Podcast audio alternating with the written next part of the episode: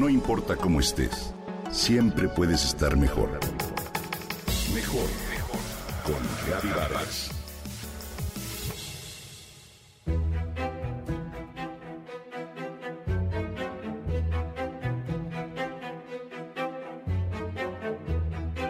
Estaba en la universidad cuando obtuvo su primera oferta laboral para desempeñarse en el mundo de la publicidad.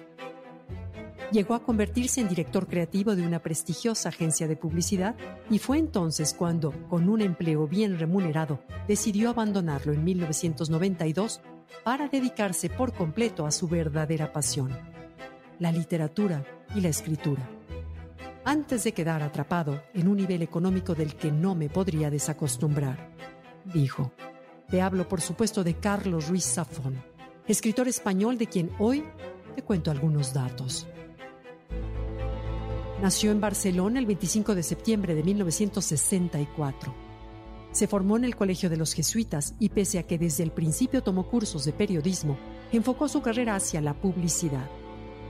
Su madre era ama de casa y su padre se dedicaba al mundo de los seguros como corredor. En 1992, cuando decidió reencaminar su carrera, incursionó en la narrativa de fantasía, terror y aventuras. Publicó El Príncipe de la Niebla, 1993, una novela ubicada en un pueblo marítimo del sur de Inglaterra durante la Segunda Guerra Mundial que obtuvo el premio EDB de Literatura Juvenil. A esa novela le siguió El Palacio de la Medianoche, cuya trama se desarrollaba en Calcuta. Y Las Luces de Septiembre, una historia en torno a un misterioso fabricante de juguetes, títulos que junto con El Príncipe de la Niebla se unieron en el volumen La Trilogía de la Niebla. Las casualidades son las cicatrices del destino. No hay casualidades.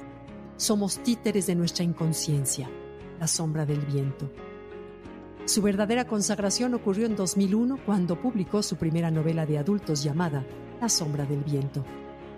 Esta novela quedó como finalista para participar en el premio Fernando Lara. Luego de su publicación, esta historia fue un gran éxito.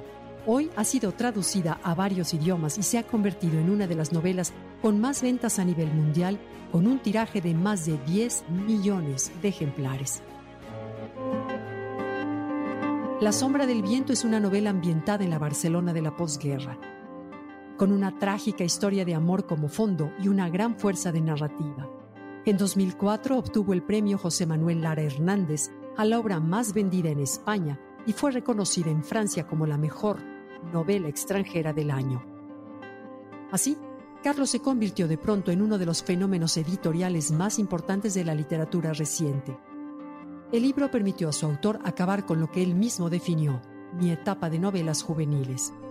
Aunque recibió diferentes ofertas para llevar la historia a la pantalla grande, Ruiz Zafón siempre la rechazó, pues alegó que no había mejor película que la que uno ve cuando empieza a leer la novela.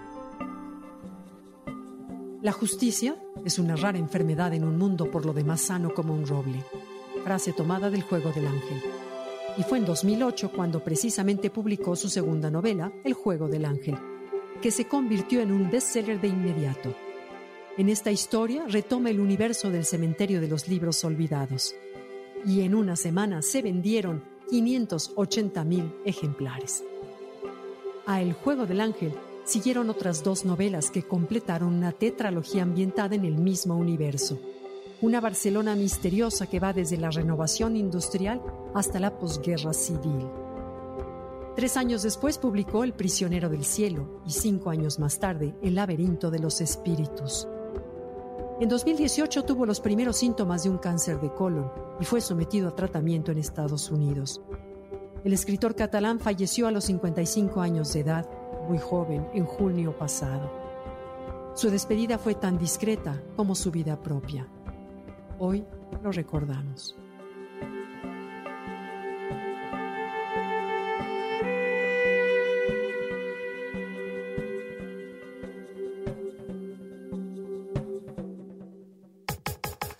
Comenta y comparte a través de Twitter.